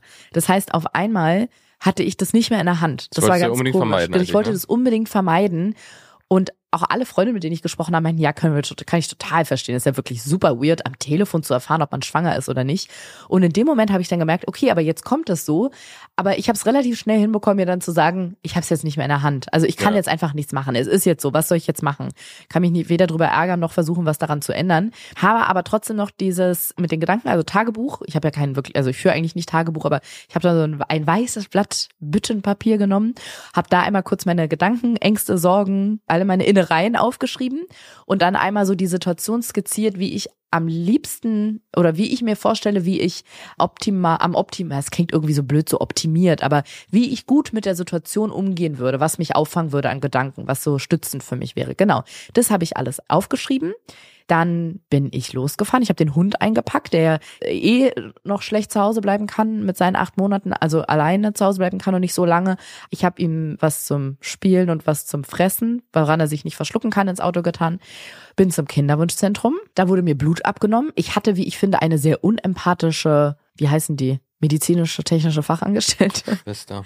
Ja, das finde ich, ist das nicht so ein bisschen degradierend immer? Obwohl meine Mutter sagt das selber auch über sich. Also nicht, weil sie eine Schwester ist und eine Schwester hat, sondern weil sie auch Krankenschwester ist und sagt, aber gut, ich glaube, das hat so. Äh, was ein Arzthelferin heißen die in Arzt- Praxen, oder? Ja? Ja, ich glaube Weiß ich schon. nicht. Ja, vielleicht. Ich glaube, das Auf, ist kein- ich sag mal, ich glaub, eine MTA, sage ich einfach mal, hat Ja. mir Blut abgenommen und manche da sind super herzlich und manche eher nicht. Und ich hatte eine aus dem Schlag eher nicht. Mhm. Und das hat sich zum Beispiel daran geäußert, ich meinte zu ihr, ich müsste mich hinlegen, weil ich sonst einen Abgang mache. Also mein, Mhm. mein Kreislauf sagt einfach zusammen, wenn mir Blut abgenommen wird, meint sie, da müssen wir rübergehen. Dann sind wir in so ein anderes Zimmer gegangen, da hat sie da die Liege zur Seite genommen, hat da dieses Zelltuch Das, draufgelegt. das Tuch von dem Sessel genommen. Unbe das unbenutzt, das benutzte.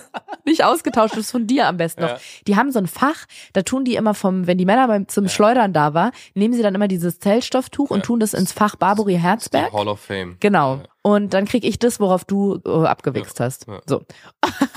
nee, es war so ein blaues und so ein medizinisches. Da hat sie das darauf gelegt und dann auch nichts gesagt. Dann habe ich mich da einfach draufgelegt. Und dann hat sie mir das Blut abgenommen. Hat auch manche reden dann irgendwie mit einem, vor allem wenn die wissen, Ja. dass man da so ein bisschen sensibler ist und sagen irgendwie, und schon was fürs Wochenende geplant oder so. Nee, gar nichts, hat nicht geredet, hat nur gesagt, Arm einmal hoch. Dann hat sie das Blut abgenommen und was ich richtig komisch fand, war, dann hat sie mir noch, dann hat sie gesagt, so, das war's schon, hat mir das Pflaster drauf gemacht und ist mit der Blutprobe weggegangen. Aber das ist ja der Moment, an dem man sich trennt. Ja. Und das fand ich so komisch, weil ich hatte da auch schon welche, die dann gesagt haben, okay, ja, ab 13 Uhr können Sie anrufen, melden Sie sich einfach und ja, dann schönes Wochenende noch, alles Gute und bis dann. Und sie hat dann, dann klebt sie mir das Pflaster auf und dann ging sie. Ja, als ich da war, hatte ich auch eine super nette. Also die war auch, die hat, die hat nett mit mir gequatscht und alles, aber weiß ja nicht, was der, was der vorher passiert ist. Vielleicht hatte die ja wirklich so, Ja. so einen ganz unangenehmen Encounter in diesem, in der, in der Schleuderkammer, sag ich mal. Das stimmt, aber ich gehe jetzt mal so weit zu behaupten, wenn man jemanden ein paar Mal getroffen hat und die Person ist immer so, dann ist die Person einfach so. Ha, kanntest du die schon? Ja, ja. Ach so, Die hat okay. mich auch schon ein paar Mal bedient, möchte Ah, ich ja, sagen. ja. Und äh, Service Wüste Deutschland war sie immer genauso drauf. Und vielleicht bin ich da jetzt auch ein bisschen sehr streng, sage ich mal. Aber ich finde das immer in so einem Umfeld wie einem Kinderwunschzentrum, wo alles so super mit Emotionen und Sensibilität, ja, das, ja, das dann finde ich so, Ja, aber das ist für sie auch einfach Nee, für sie ist natürlich, genau, die kommt um 8 zur Arbeit und Ja. um 17 Uhr ist Feierabend oder so, genau. Das stimmt schon, das weiß ich. Ich nehme es ja auch niemandem wirklich übel oder persönlich. Ich gehe nicht geknickt nach Hause und denke, ach, hätte sie mir das doch mal netter abgenommen und sich verabschiedet. Mal schöner das Blut abgenommen. Hätte sie mir doch einen Kuss noch am Ende Ja. so auf die, auf die Einstichstelle Ja, auf die Einstichstelle. draufgegeben. Naja, genau. Und dann bin ich zurück zum Hund, dann sind wir zusammen nach Hause gefahren. Der Mittag war dann so ein bisschen, ich habe dir dann zwar gesagt, dass ich zurück bin vom Blutabnehmen, aber ich habe dir nicht mal gesagt, wann ich anrufe. Ja. Wollte ich nicht, weil das ist irgendwie was, was ich immer so ein bisschen, ich brauche den Moment kurz für mich. Ich muss das einmal kurz sacken lassen und zwar egal in welche Richtung. Ja, finde ich aber auch in Ordnung. Ja? Ja, Die Privatsphäre darf ich mir nehmen. ja. Ja? Die Freiheit. Ja. ich hätte dir danach, habe ich ja dann auch sofort Bescheid gesagt, aber nicht, nicht sagen, ich rufe jetzt an. Ja. Irgendwie fühle ich mich dann so unter Druck. Ich brauche weißt- ich weißt- das Wissen, ich kann mit meinen Gedanken mal kurz eine Minute noch Ja, alleine weil du ja sein. auch, du weißt ja vorher nicht, wie du dann letztendlich reagieren Mhm. wirst auf die Nachricht, e egal in welche Richtung sie geht. Und sobald irgendjemand weiß, wann du diese Nachricht bekommst, wird Ja. ja, wahrscheinlich nachgefragt. ja, Und vielleicht bist du dann noch gar nicht bereit, je nach Reaktion darüber zu reden. ja, voll. Also Jedenfalls habe ich auf Social Media ganz oft auch gesehen bei Frauen, die in der Kinderwunschbehandlung sind, dass die diesen Moment filmen, wo die dann angerufen werden und denen gesagt wird, es hat geklappt oder nicht. Und dann dachte ich so, naja, Chancen sind 50-50, dass es Mhm. klappt, stelle ich mal eine Kamera auf. Womit ich nicht gerechnet habe, ist, ruf ich mal ein Kamerateam an. okay, Leute, ihr könnt kommen. Tag X. Nee, womit ich nicht gerechnet habe, ist, dass ich insgesamt, ich habe dreimal aufgelegt, das sprich, ich glaube viermal angerufen, insgesamt 45 Minuten in der Warteschleife hing. Ich bin einfach nicht durchgekommen Ja. bei denen. Und ich glaube, um zehn, ich, um eins konnte ich anrufen und um zehn vor zwei oder so habe ich dann finally jemanden erreicht. Ich habe jetzt ein sehr schönes Video, was insgesamt, nee, ich habe zwischendurch abgesetzt, als ich gemerkt habe, das dauert sehr lange. Wenn ich zusammenschneide, Durfte, durfte das Kamerateam mal kurz Pause Ja. machen. Mittag, Leute, Mittag. wenn ich es zusammenschneide, sind es vielleicht noch vier Minuten. Und ich habe jetzt ein sehr schönes vierminütiges Video mit viel Warteschleifenmusik, wo mir am Ende mein MTA-Crush sagt, Frau Barbu, ich habe das Ergebnis, aber es ist leider negativ. Mhm. So, genau. Hab dann gesagt, ah, okay, wie geht's denn jetzt weiter? Da meinte sie, wenn Sie wollen, können wir einfach im nächsten Zyklus direkt weitermachen. Das heißt, Sie bekommen jetzt äh, da in den nächsten Tagen Ihre Periode und nehmen dann ab dem zweiten Tag einfach direkt wieder das Hormon ein zum, zur Follikelstimulation. Und dann würde man am achten Zyklustag wieder einen Ultraschall machen, um zu gucken, ob es jetzt auf der richtigen Seite ist oder nicht, wegen meines verschlossenen Eileiters. Und dann habe ich gesagt, ja, wir sind uns gerade noch nicht ganz so sicher, wie wir weitermachen wollen. Wäre es möglich, einen Termin bei der Ärztin zu bekommen? Und dann hat sie im Kalender geguckt. Heute ist Donnerstag und wir haben am Montag einen Termin, Montagabend du und ich zusammen und der Hund. Und dann haben wir einen Termin und dann würde ich gerne einmal mit ihr besprechen, was ihre Empfehlung wäre, wie lange wir jetzt noch mit Insemination weitermachen sollen, weil da sind die Chancen ja immer nicht so super hoch. Oder sagen wir, es gibt noch Methoden mit besseren, höheren Wahrscheinlichkeiten. Und, Und, ja, und vor allem hatten wir die, die Phase von der, der, der Genau. falschen Seite jetzt äh, drei Monate lang. Und wenn es wieder drei Monate die falsche Seite ist, dann zieht sich das natürlich ein bisschen. genau. Und dann Kann natürlich jetzt auch drei Monate hintereinander die richtige Seite sein. Richtig, aber das weiß man nicht. Von daher könnte ich mir vorstellen, und das wäre auch für mich vorstellbar, dass man jetzt zum Beispiel nochmal einen Zyklus abwartet und guckt, ist es links oder rechts. Weil wenn es im nächsten Zyklus rechts ist, dann könnte man direkt nochmal einen Versuch machen. Und wenn es dann links ist, auf der falschen Seite, dann könnte man ja immer noch sagen, okay, keine Lust mehr. Ich glaube, ich würde das Schema machen, dass man, dass man aufhört, sobald das zweite Mal in Folge links ist. Wenn es abwechselnd ist, kann man weitermachen. Ah, Aber sobald es das zweite Mal in Folge links ist, dann sagt man, na gut. aber das ist im schlimmsten Fall, wären das jetzt auch zwei Monate. Ist auch viel. Aber ist ein guter, Hä? Aber ja, aber irgendwas muss ja abwarten. naja, ich hätte jetzt gesagt, wenn es das nächste Mal rechts ist, dann nimmt man den noch mit und wenn es links ist, dann macht man gleich, bricht man gleich ab. Ja. Aber das finde ich tatsächlich eine gute Methode. Da haben wir beide noch gar nicht drüber gesprochen. Wir hatten ja noch gar keine Zeit drüber zu reden. Ja. Es kam ja erst heute das Ergebnis. Wir sprechen am Wochenende nochmal drüber und gucken dann. Da können wir euch in der nächsten Folge drüber updaten, wie wir jetzt weitermachen. Aber weswegen ich gerne das Gespräch mit der Ärztin hätte, ist, dass die einmal sagen kann, was würde denn IVF für uns bedeuten? Ein Schritt weiter. Ich habe sogar schon heute Mittag dann in Vorbereitung, gedanklicher Vorbereitung darauf, weil was mir an IVF, es gibt zwei Sachen, vor denen ich so Angst habe, die Überstimulation und das mit dem Spritzen, habe ich mir nochmal so so, hatte ich glaube ich ge Mhm. gestern schon erzählt, nochmal so Videos angeguckt mit Tipps zum, zum Spritzen. Und es gibt ja auch so ein Pen, nennt er sich. Und ich dachte die ganze Zeit, der Pen ist wie so ein, wie ein Stempel. Anders kann ich das nicht erklären. Wie so ein Stempel, wo Ja, man da dann schießt nur. vorne eine kleine Nadel raus. Nee, oh, genau, und die ist schon draußen und das wusste ich nicht. Das, was man, so, ra- also. wo man hinten auf diese, Ja. quasi wie auf so eine Kuli, ähm, auf so ein Kuli-Ende drückt, das ist dann die, die Mittel. Injektionslösung, Ja. genau, das Mittel. Ich dachte immer, dass man mit dieser Bewegung die Nadel reinsticht und dass man die dann gar nicht sieht am Anfang und das ist erleichtert. Ich glaube, das ist dieser Gonalpen, so heißt der. Aber das, die Nadel ist von Anfang an da und man muss die sich genauso wie eine normale Spritze in den Bauch stechen, die ist nur kleiner. Ich weiß es nicht. Ich würde gerne mit ihr einmal drüber sprechen. Ich glaube auch, dass die im Kinderwunschzentrum Erfahrung haben mit Frauen, die panische Angst vor Spritzen und Nadeln haben, weil ich gerade so ein bisschen unsicher und ratlos bin, wie wir weitermachen. Und ich ungerne sagen würde, hey, wir warten jetzt einfach so lange, bis wir noch zwei Inseminationen durchführen können. Weil ja, im schlimmsten Fall sind wir neun Monate insgesamt oder auch länger. Es kann ja sein, dass es fünfmal links ist, fünfmal Ja. auf der falschen Na gut, Seite. aber deswegen kann man sich da ja ein Schema überlegen, wann man sagt, Genau. okay, hier. und das finde ich gut. Ich glaube, das machen wir mal am Wochenende. Genau, wir fahren jetzt nämlich übers Wochenende weg mit Freunden. Und ich hatte da einen Gedanken zu, jetzt bezogen auf unsere Situation. Und zwar, dass ich so froh gerade bin, dass wir mit mittlerweile ja, unseren engen Freunden, also nicht nur den zwei engsten, sondern einfach mit unserem engen Freundeskreis drüber gesprochen haben, weil ich weiß, ich muss mich am Wochenende nicht verstellen. Und wenn ich Mhm. zwischendurch mal irgendwie einen, einen blöden Gedanken habe oder ich gerade alles nicht so geil finde, dass ich einfach drüber reden kann und dass ich sagen kann, woran es liegt. Oder ich habe es denen natürlich auch schon erzählt, die wissen das schon. Und dass man sich da auffangen lassen kann. Das nur Mhm. noch mal vielleicht so für HörerInnen unter euch, die sich fragen oder die nicht mit anderen drüber reden, weil sie denken, ich will das mit mir ausmachen und will nicht, dass viele Leute nachfragen.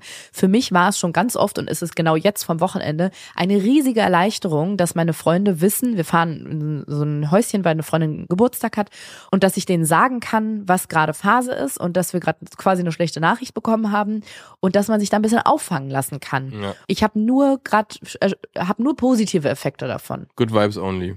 Good vibes only. Nee, aber ich finde auch, finde ich insgesamt auch, zum Beispiel wollte mein Vater am Montag vorbeikommen. Am Montag haben wir den Termin.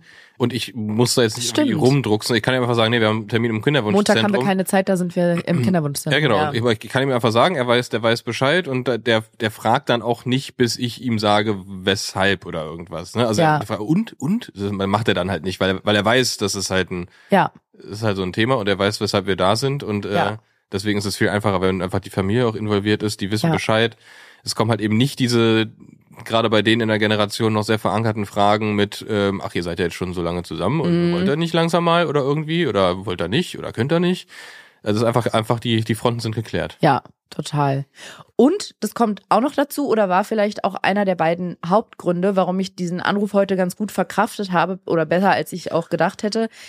Der Hund ist krank Ja, oder war krank. Ja. Balu ging es nicht so gut. Diese kleine verdammte Ratte hat Holz gefressen. Kann also nichts für. ja, Außer, dass er selber gefressen hat. ich weiß nicht, wer es war. Ich glaube im Park so Stöckchen, die er so gefunden hat oder ja, immer, sowas. immer, immer schrittweise. Ja, er nimmt auch manchmal dann, haben wir jetzt gelernt, offensichtlich so kleine Stöckchen auf und schluckt die halt einfach runter und hat sich vor ein paar Tagen mehrmals pro Nacht erbrochen und das halt irgendwie, ja, ist es so wieder losgeworden. Irgendwie ist er seitdem ziemlich schwach auf den Beinen und ich war halt heute den ganzen Tag so zwischen Scheiße, gehe ich jetzt zum Tierarzt oder gehe ich nicht? Hab ihn die ganze Zeit beobachtet, wie so ein wie so ein Muttertier wirklich, also und ja, hab versucht zu zu sehen oder zu erkennen, sieht er schlecht aus oder ist es noch okay, geht's ihm gut? Und in dieser Stimmung war ich halt, als ich im Kinderwunschzentrum angerufen habe. Sprich, ich hatte die ganze Zeit diese Sorge um den kranken Hund im Hinterkopf und ich glaube, dass es halt einer der beiden Gründe war, vor allem, warum ich das mit der negativen Nachricht ja ganz gut aufgefasst habe, weil ich hatte in dem Moment einfach andere Sorgen. Das ist dieses Ja. typische Ablenkungsding. Ja, du hast dich halt in dem Moment um dein bereits existierendes Kind Ja, gesorgt. genau. Und das ist tatsächlich dann einfach in dem Moment vielleicht auch wichtiger. Ja, es war dann so ein bisschen Ablenkung. Und genau, war ja dann auch so, du also ich hatte diesen Anruf, du kamst dann von der Arbeit und wir sind direkt zu dritt los zum Tierarzt. Da hat der Hund dann eine Spritze gekriegt und jetzt, seitdem frisst er wieder, es geht, die Kurve geht steil nach oben, er wirkt wieder so ein bisschen lebendiger. Aber genau, deswegen war ich eh so ein bisschen abgelenkt und mit dem Gedanken nicht ganz so beim Ergebnis. so ein Ausgleichsschmerz. Ja, genau, so ein, so ein bisschen. So, wenn man sich den Fuß angestoßen hat, dann Ja. kneift man sich so Ja. ganz doll ins Ohrläppchen, damit es auf der Seite wehtut.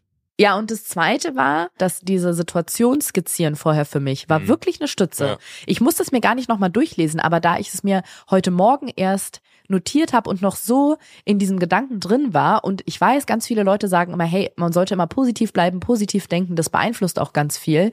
Aber ich glaube nicht, dass ich da jetzt ein sich einnistendes Embryo abtöte, indem ich denke, ja, realistisch sein, vielleicht klappt es nicht. Weil ich muss sagen, dadurch, dass ich mich auch viel damit beschäftige, wie ich damit umgehe, wenn es nicht klappt, bin ich einfach gedanklich vorbereitet und fall nicht in so ein Mhm. tiefes Loch. Und das Ja, hilft mir total. Viel mehr, als würde ich die ganze Zeit sagen, doch, das wird klappen und jetzt, das war unser Versuch, das war unser Monat und dann klappt's nicht. Weil das ist dann wirklich so ernüchternd.